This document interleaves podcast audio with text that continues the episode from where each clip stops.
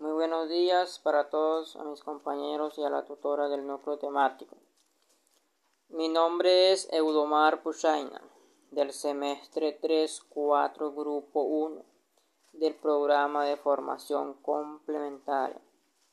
Pues por medio del programa POSCAT les voy a compartir una actividad que se puede realizar con los estudiantes del grado primero o ya sea en otro grado de primaria, la cual es la siguiente actividad, pues obviamente con el tema didáctica a la artística.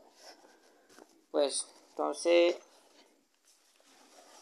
este, primero que todo, vamos a buscar las figuras geométricas, este, en donde nosotros formaremos un esqueleto humano.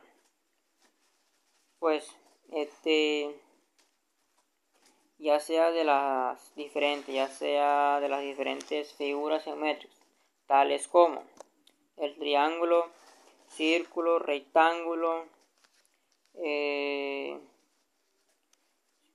etcétera, etcétera. Pues en la cabeza nosotros podemos colocar eh, la figura geométrica llamada este, el círculo, pues en la cabeza. Y en los brazos este, la figura geométrica rectángulo. Y así vamos a ir formando eh, el esqueleto. Este, este, en la parte donde, en la parte del cuello, este, ahí nuevamente podemos colocar el círculo y en la cintura el triángulo. Luego vamos con así en la parte así de las piernas el rectángulo. Este, ya aquí de la rodilla hacia abajo podemos colocar este rectángulo. Y así sucesivamente terminamos con el este la figura geométrica llamada triángulo.